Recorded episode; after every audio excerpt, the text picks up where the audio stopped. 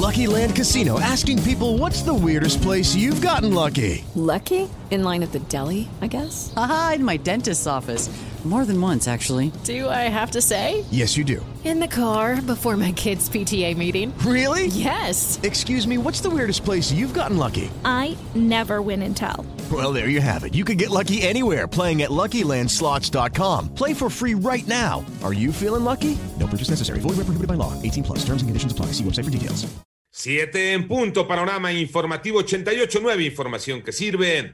Yo soy Alejandro Villalbazo en el Twitter arroba Villalbazo 13, martes 19 de enero. Iñaki Manero, ¿cómo estás, Iñaki? ¿Cómo estás, Alex Villalbazo, Alex Cervantes, a todos los amigos de la República Mexicana? Gracias por seguir en Panorama. Vámonos con el panorama COVID. La cifra de muertes a nivel mundial por COVID-19 ya suma 2.041.864 personas. La cifra global de casos, 95.600.931. De estos,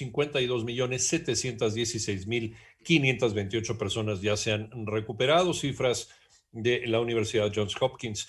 Y el presidente de los Estados Unidos, Donald Trump, ordenó que la prohibición de entrada a su país de viajeros procedentes de la Unión Europea, el Reino Unido y Brasil, aplicada a causa de la pandemia, sea levantada a partir del 26 de enero. Sin embargo, el presidente electo Joe Biden aseguró que dicha prohibición seguirá en vigor. El secretario de Salud de Hidalgo, Alejandro Efraín Benítez Herrera, señaló que el incremento de casos que se tiene por COVID-19 se mantendrá durante las próximas semanas, teniendo sus puntos más altos entre los días 20 y 30 de enero, fechas en las que advirtió los servicios de salud se podrían ver saturados e incluso rebasados en su capacidad.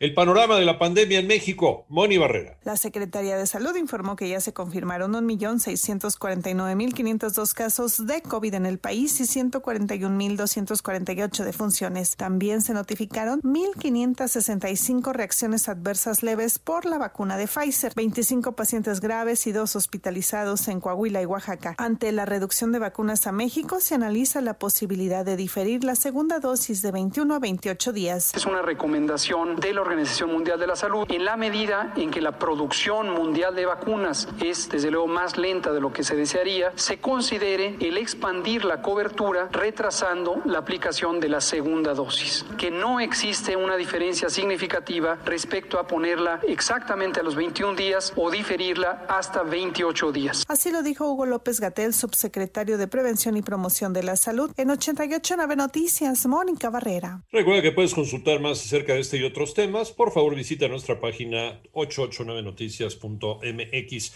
En el panorama nacional, Ricardo Anaya anunció que quiere volver a competir por la presidencia de la República en 2024, por lo que declinó la petición del Partido Acción Nacional para ser candidato a diputado federal plurinominal e iniciará una gira por el país. Además, Paloma Rachel Aguilar Correa, ex ayudante de la seguridad del presidente, se registró a la candidatura para la gubernatura de San Luis Potosí por el Movimiento de Regeneración Nacional. Y la organización no gubernamental Tojil, Estrategia contra la Impunidad, presentó ante un juez federal una solicitud de audiencia con la finalidad de que se revise la decisión de la Fiscalía General de la República de no proceder penalmente en contra del exsecretario de la Defensa Salvador Cienfuegos por el delito de delincuencia organizada. Ya hay preocupación por la siguiente discriminación post vacuna contra COVID-19. Ivonne Menchaca. La presidenta del Consejo Mundial de Viajes y Turismo, Gloria Guevara, manifestó su preocupación que frente a la aplicación de la vacuna anti-COVID-19 se abra una división entre los vacunados y no vacunados que puede generar discriminación al momento de viajar. Y nosotros nos hemos pronunciado vocal y fuertemente, sobre todo contra Australia, en cuantas en particular, la vacuna no puede ser un requisito para viajar. La vacuna es un componente, no es toda la solución. Es un componente que tenemos que enfocarnos en la gente vulnerable, en los grupos mayores, pero mientras tanto podemos viajar con las pruebas. Lamentó que no sea obligatorio en algunos países el uso del cubrebocas y la máscara, ya que de acuerdo a investigaciones su utilización reduce hasta el 96% el contagio. 889 Noticias, Ivonne Menchaca Sarmiento. En el panorama internacional, un sismo de 6.4 grados se sintió en la provincia argentina de San Juan. Hasta el momento no ha habido reportes de heridos ni daños materiales importantes. Se llegó a sentir incluso en Chile.